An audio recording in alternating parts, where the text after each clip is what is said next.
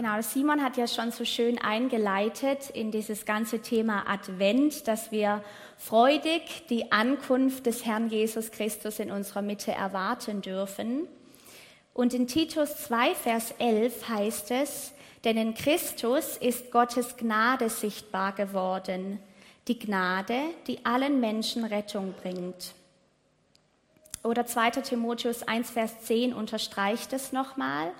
Jetzt aber ist diese Gnade offenbar geworden, als Jesus Christus, unser Retter, auf der Erde erschien.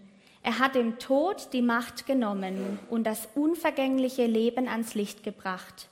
Darum geht es in der guten Nachricht. In der Menschwerdung des Sohnes Gottes, Jesus Christus, wird also Gottes Gnade sichtbar. Und Gnade ist ja eins der Worte, die man in Kirchen mit am meisten hört. Ich kann mich noch gut erinnern, als ich die ersten Male dann in Gottesdiensten saß und ich habe mich dann immer so umgeguckt, weil ich dachte, ich habe keinen blassen Schimmer. Was ist diese Gnade, von der die die ganze Zeit reden und in, in, von der man auch in jedem Lied singt? Ich habe dann so rumgeguckt und dachte, also irgendwie scheinen die alle äh, zu wissen, was das ist, also es wird schon was Gutes sein. Und jetzt so Jahre später merke ich immer noch, dass dieses Wort Gnade so eine Tiefe hat, dass ich immer noch denke, ich habe nur ein Bruchstück von dem begriffen, was Gnade wirklich für uns bedeutet. Und wenn in der Menschwerdung die Gnade Gottes sichtbar wird, dann denke ich, dann lohnt es sich, einen Blick darauf zu werfen, was Gnade eigentlich für dich und mich bedeutet. Im Alten Testament für das, wird für das deutsche Wort Gnade das hebräische Wort Hesed verwendet, was rund 250 Mal im Alten Testament vorkommt und ins Deutsche auch übersetzt werden könnte mit Worte wie Güte, Liebe, Freundlichkeit, Wohlwollen, Barmherzigkeit oder Gunst. Das Wort Gnade oder gnädig wird ganz oft auch zusammen mit diesen Worten verwendet. Wir kennen manche von euch kennen vielleicht diese liturgische Formel, Gott ist gnädig, barmherzig und reich an Güte. 2. Mose 34, Vers 6 zum Beispiel.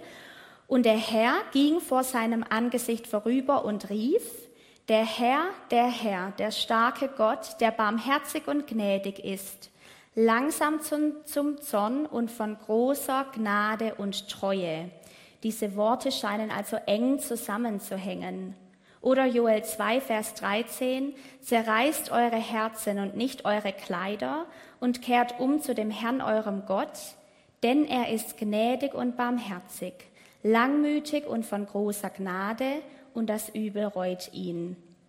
Also es kommt 250 Mal vor, keine Sorge, ich lese jetzt keine 250 Bibelverse vor, aber ich versuche so ein bisschen, ähm, dass wir ein bisschen Gefühl dafür bekommen, auch biblisch, was das bedeutet. Mit Gnade ist nämlich auch die Zuwendung Gottes gemeint. 4. Mose 6, Vers 25. Der Herr wende sich dir freundlich zu und sei dir gnädig. Das heißt, wenn in der Gnade, wenn in der Menschwerdung Christi die Gnade Gottes sichtbar wird, dann wird da die Zuwendung Gottes sichtbar, dass Gott sich dir und mir zuwendet. Und 2. Mose 33, Vers 19 hebt noch einen weiteren Aspekt hervor, der Herr erwiderte, ich will an dir vorüberziehen, damit du sehen kannst, wie gütig und barmherzig ich bin. Meinen eigenen Namen, der Herr, werde ich vor dir aussprechen. Ich erweise meine Gnade, wem ich will. Und über wen ich mich erbarmen will, über den werde ich mich erbarmen. Hier sagt Gott was ganz Interessantes. Ich erweise meine Gnade, wem ich will. Gnade kann man sich nur schenken lassen. Gnade ist ohne Bedingungen, ohne Vorbedingungen, unverdient. Gnade kann man sich nicht verdienen. Es ist Gottes freie Entscheidung, uns seine Gnade zu schenken. Auch das Neue Testament unterstreicht das in Epheser 2, 7 bis 9 zum Beispiel. So will Gott in seiner Liebe, die er uns in Jesus Christus erwiesen hat, für alle Zeiten die überwältigende Größe seiner Gnade zeigen. Denn nur durch seine unverdiente Güte seid ihr vom Tod gerettet worden. Das ist geschehen, weil ihr an Jesus Christus glaubt. Es ist ein Geschenk Gottes und nicht euer eigenes Wert, Werk. Durch eigene Leistungen kann ein Mensch nichts dazu beitragen. Deshalb kann sich niemand etwas auf seine guten Taten einbilden. Die Gnade Gottes, die Freundlichkeit, seine Güte, seine Barmherzigkeit, seine Zuwendung, die können wir uns nicht verdienen. Es ist Gottes freie Entscheidung, sie uns zu schenken. Das Neue Testament letztlich erkennt in der Sendung des Sohnes Gottes Jesus Christus und in seinem Sterben für die Menschen am Kreuz den höchsten Ausdruck der Gnade Gottes. Das ist die, der höchste Ausdruck der Gnade Gottes. Im Neuen Testament ist der entsprechende Zentralbegriff dann das griechische Wort charis, was ebenso mit ähnlichen Worten ins Deutsche übersetzt werden kann, sowas wie Gunst, Huld, Wohlwollen, gnädige Fürsorge, Gnadentat und Gnadengabe. Die Gnade, die Gott dem Gläubigen bzw. der ganzen Menschheit schenkt, ohne Vorbedingungen, das bildet den Kern der christlichen Botschaft, der absolute zentrale Kern von dem, was wir glauben dass Gott in seiner unendlichen Güte alles aus dem Weg räumt, sich uns zuwendet und das ohne Vorbedingungen. Dietrich Bonhoeffer hat was sehr Interessantes geschrieben über das Thema Gnade, weil er zwischen einer billigen Gnade und einer teuren Gnade unterscheidet. Er schreibt, teuer ist die Gnade vor allem darum, weil sie Gott teuer gewesen ist weil sie Gott das Leben seines Sohnes gekostet hat. Ihr seid teuer erkauft und weil uns nicht billig sein kann, was Gott teuer ist. Gnade ist sie vor allem darum, weil Gott sein Sohn nicht so teuer war für unser Leben, sondern ihn für uns hingab. Teure Gnade ist Menschwerdung Gottes. Und es ist so ein unglaublich wichtiger Aspekt, den wir verstehen müssen, dass es Gott unendlich teuer war, dass Jesus zu uns hierher kam. Wir lesen das ja so schnell und hören das, das Kind in der Krippe und dann kommen da die Hirten und wunderbar, aber Gott hat es alles gekostet. Es war ihm, ihm so, so teuer. Es hat ihn alles gekostet. Für mich, ich, ich kann mich noch gut erinnern an den Moment, weil ich immer dachte, ich, ich, ich ich höre das, aber ich verstehe es nicht so richtig. Also es wird nicht richtig lebendig für mich, aber ich kann mich an einen Moment erinnern. Es war, als ich ein Lied gehört habe und durch dieses Lied hat Gott es total für mich offenbart, was das denn für mich bedeutet, dass Gott Mensch geworden ist. Elena hat es mit ihren Fähigkeiten ermöglicht, dass wir kurz in dieses Lied reinhören können. Es ist ein englisches Lied, How Great a King, aber ihr findet die ähm, deutschen, die deutsche Übersetzung hinter mir. You reach from the sky, leaving heaven's home. I was meant to die, you wouldn't let me go. The riches of your grace, I cannot afford. My guilt has been erased, now I'm forever yours.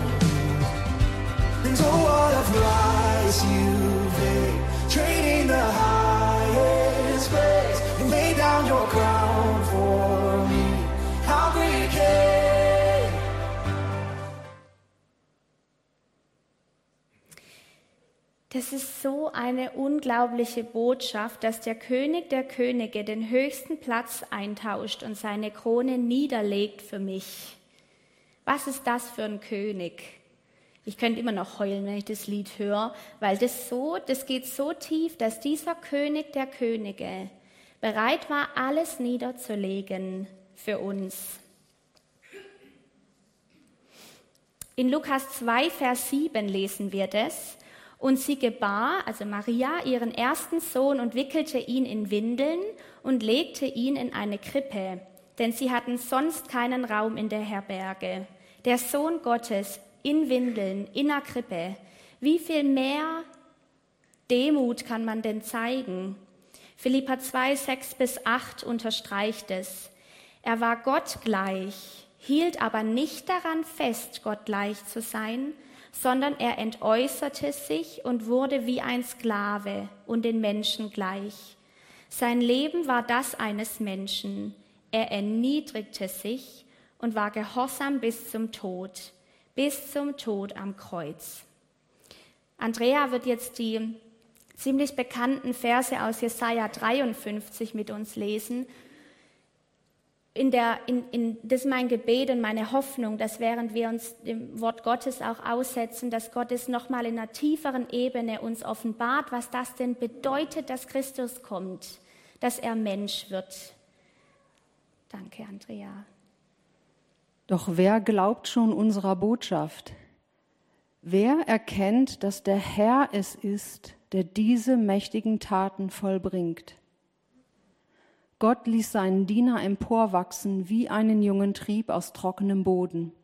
Er war weder stattlich noch schön. Nein, wir fanden ihn unansehnlich. Er gefiel uns nicht. Er wurde verachtet, von allen gemieden. Von Krankheit und Schmerzen war er gezeichnet. Man konnte seinen Anblick kaum ertragen. Wir wollten nichts von ihm wissen, ja, wir haben ihn sogar verachtet. Dabei war es unsere Krankheit, die er auf sich nahm. Er erlitt die Schmerzen, die wir hätten ertragen müssen. Wir aber dachten, diese Leiden seien Gottes gerechte Strafe für ihn. Wir glaubten, dass Gott ihn schlug und leiden ließ, weil er es verdient hatte. Doch er wurde blutig geschlagen, weil wir Gott die Treue gebrochen hatten. Wegen unserer Sünden wurde er durchbohrt. Er wurde für uns bestraft. Und wir? Wir haben nun Frieden mit Gott. Durch seine Wunden sind wir geheilt. Wir alle irrten umher wie Schafe, die sich verlaufen haben. Jeder ging seinen eigenen Weg. Der Herr aber lud alle unsere Schuld auf ihn. Er wurde misshandelt, aber er duldete es ohne ein Wort.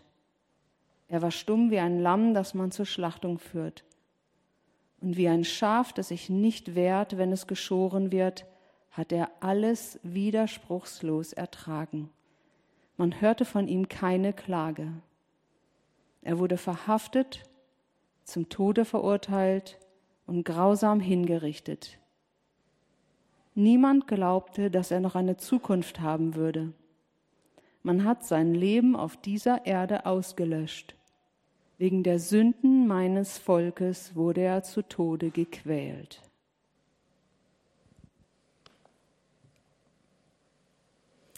Diese Verse beschreiben halt so gut, was Gott das gekostet hat. Was Gott das gekostet hat, das, was wir da an Weihnachten feiern. Es hat ihn alles gekostet. Ich, manchmal kann ich das gar nicht aushalten, die Verse zu lesen, weil ich denke, wow, Jesus, das hat dich wirklich alles, alles gekostet. Was ist also unsere Antwort darauf? Da gibt es eine sehr interessante, spannende Geschichte in 2 Samuel 24, 18 bis 25. Das ist eine Geschichte äh, von König David. König David hatte mal wieder Mist gebaut. Gott hätte ihn, wollte ihn eigentlich bestrafen, hat es dann aber zurückgenommen und hat, war mal wieder sehr, sehr gnädig zu ihm.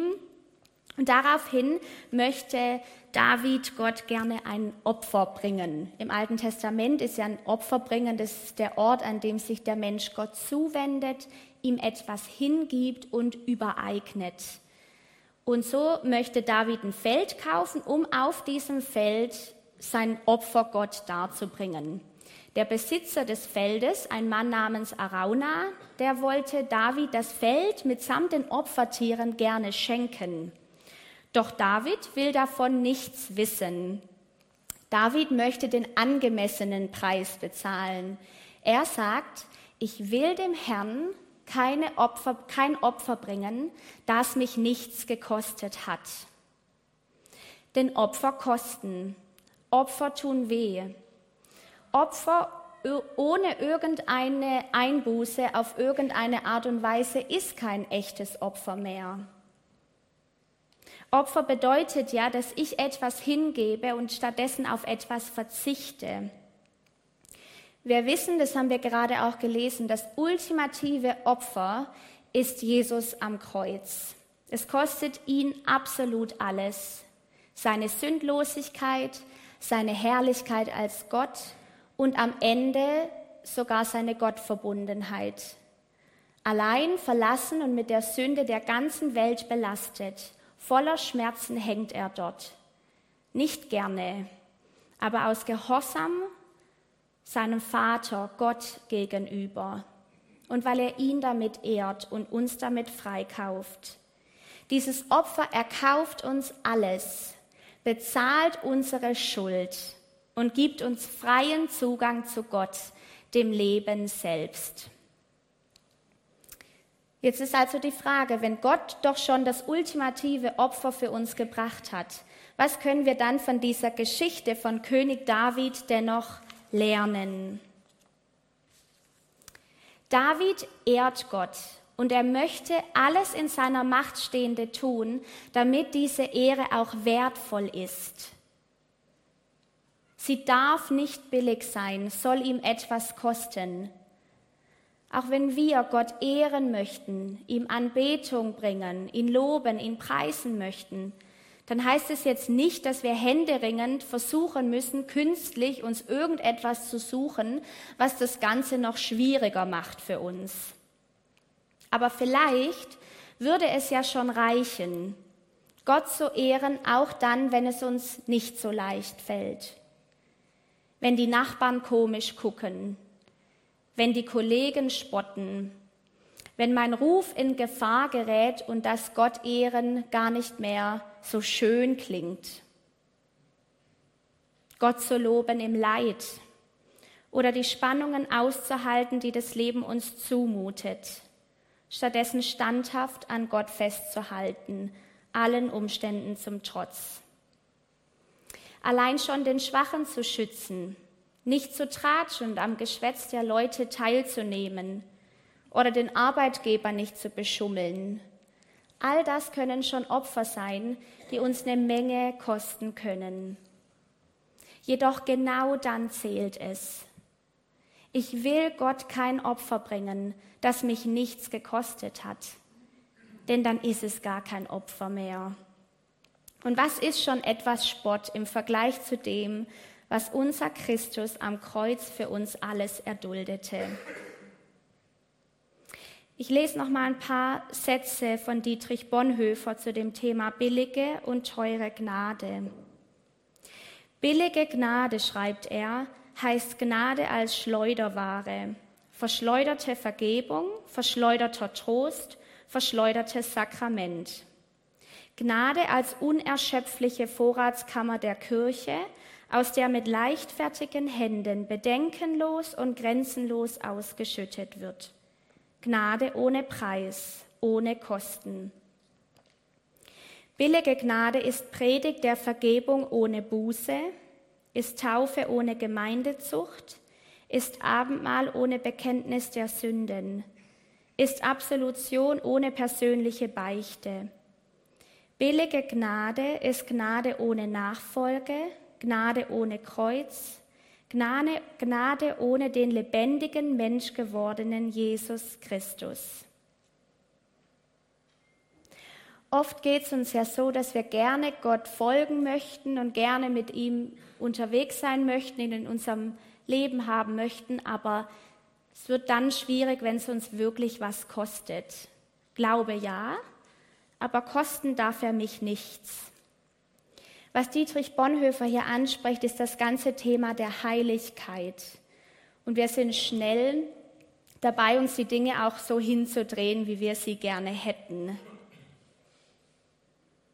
Aber manchmal kostet das Leben mit Gott und die Unterordnung unter ihn ganz schön was. Weil es bedeutet nicht mehr nur meinen Gefühlen und meinen Leidenschaften und dem, was ich gerne hätte, zu folgen, sondern Christus zu folgen bedeutet, ich ordne mich dir unter, auch dann, wenn es mich, wenn es mich was kostet. Und es ist ja auch völlig klar, dass es mich nur dann was kosten darf, wenn es auch wertvoll ist für mich. Wenn mir das Ganze, dass Jesus auf die Welt kommt und für mich stirbt am Kreuz, nichts bedeutet, dann werde ich auch keine Opfer bringen. Da kann der Prediger da vorne noch so viel sagen. Dann werde ich keine Opfer bringen. Aber ich glaube, je tiefer wir eine Offenbarung von dem haben, was Gott für uns gemacht hat und was ihn das gekostet hat, desto einfacher werde ich Ja sagen, auch wenn es mir richtig schwer fällt. Desto einfacher werde ich Dinge loslassen können, auch wenn ich sie gern festhalten würde, weil es mir wertvoll ist und weil ich weiß, was es meinen Christus gekostet hat. Dietrich Bonhoeffer schreibt weiter, teure Gnade ist der verborgene Schatz im Acker, um dessen Willen der Mensch hingeht und mit Freuden alles verkauft, was er hatte. Die köstliche Perle, für deren Preis der Kaufmann alle seine Güter hingibt. Die Königsherrschaft Christi, um deren Willen sich der Mensch das Auge ausreißt, das ihn ärgert. Der Ruf Jesu Christi, auf den hin der Jünger seine Netze verlässt und nachfolgt. Teuer ist sie, weil sie in die Nachfolge ruft. Gnade ist sie, weil sie in die Nachfolge Jesu Christi ruft. Teuer ist sie, weil sie dem Menschen das Leben kostet. Gnade ist sie, weil sie ihm so das Leben erst schenkt. Teuer ist sie, weil sie die Sünde verdammt. Gnade, weil sie den Sünder rechtfertigt. Ich lese mit euch nochmal die beiden Sätze, die wir am Anfang zusammen gelesen haben, die ja auch von Bonhoeffer stammen. Teuer ist die Gnade vor allem darum, weil sie Gott teuer gewesen ist, weil sie Gott das Leben seines Sohnes gekostet hat. Ihr seid teuer erkauft und weil uns nicht billig sein kann, was Gott teuer ist. Gnade ist sie vor allem darum, weil Gott sein Sohn nicht so teuer war für unser Leben, sondern ihn für uns hingab. Teure Gnade ist Menschwerdung Gottes. Das Lobpreisteam darf jetzt schon mal langsam zu mir nach vorne kommen und ich würde gerne kurz einen Moment der Stille geben, ähm, wo du einfach ganz bei dir bleiben kannst, dir zu überlegen, was bedeutet mir das eigentlich? Was bedeutet mir Weihnachten? Was bedeutet mir die Menschwerdung Gottes? Was bedeutet mir das, dass Gott für mich am Kreuz starb? Und du ihn vielleicht bitten kannst, dir das nochmal tiefer zu offenbaren, ganz persönlich. Ich brauche die Offenbarung ständig. Sonst stehe ich in Gefahr, dass es mir billig wird und mir nichts mehr bedeutet. Und dann ist die Frage, was darf es dich kosten? Was bist du bereit zu bezahlen? Wie sieht dein Opfer momentan aus?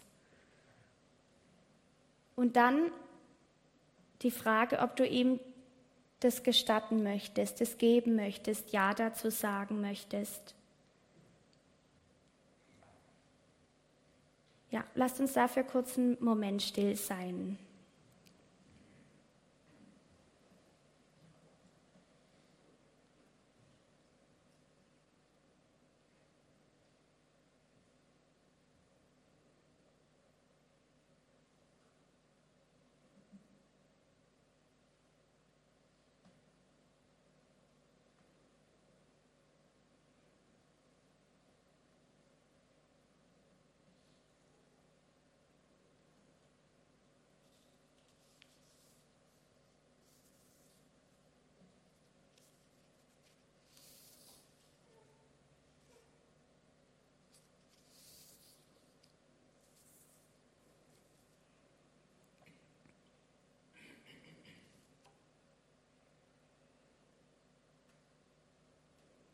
Philippa 2.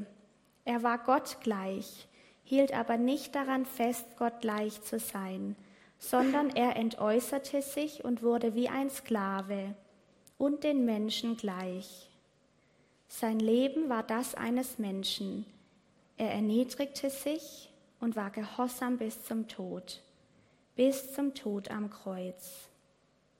Darum hat ihn Gott über alle erhöht und ihm den Namen verliehen, der größer ist als alle Namen, damit alle im Himmel, auf der Erde und unter der Erde ihre Knie beugen vor dem Namen Jesu und jeder Mund bekennt, Jesus Christus ist der Herr, zur Ehre Gottes, des Vaters. Und deshalb wollen wir jetzt gemeinsam auch Gott die Ehre geben, die er verdient für das, was er für uns getan hat. Weil das, das, das bedeutet uns alles. Wenn Jesus nicht gekommen wäre, wären wir verloren in unserer Einsamkeit, in unserer Schuld, in unserer Finsternis. Aber Gott sei Dank hat dieser Gott sich selber hingegeben, damit wir frei sein können, heil, gerettet. Das, wenn uns nicht alles bedeutet. Ich möchte mit uns beten und dann werden wir gemeinsam diesen großartigen Herrn anbeten, denn er ist würdig. Herr, so sitzen und stehen wir nun vor dir in diesem Moment. Worte können nicht ausreichen, um auszudrücken, was uns das bedeutet, Herr. Wir haben keine Ahnung, was sich das alles gekostet haben muss. Als du damals im Garten Gethsemane saßt und Wasser und Blut geschwitzt hast vor lauter Angst. Danke, dass du trotzdem den Weg bis zum Ende gegangen bist, um uns loszukaufen, zu retten, heimzuholen zu dir. Vielen, vielen Dank, Herr. Mit ganzer Kraft wollen wir dich dafür ehren, denn du bist aller Ehre wert. Du bist aller Ehre wert. Du hast nicht nur ein bisschen von uns verdient, ein bisschen Ehre. Du hast nicht weniger als alles verdient, Herr. Unser ganzes Herz, unser ganzes Leben und auch jetzt unsere ganze Anbetung. Und so lade ich euch ein, dass wenn es euch möglich ist, wir gemeinsam aufstehen, um diesem großartigen Gott und König unsere ganze Anbetung von ganzem Herzen geben.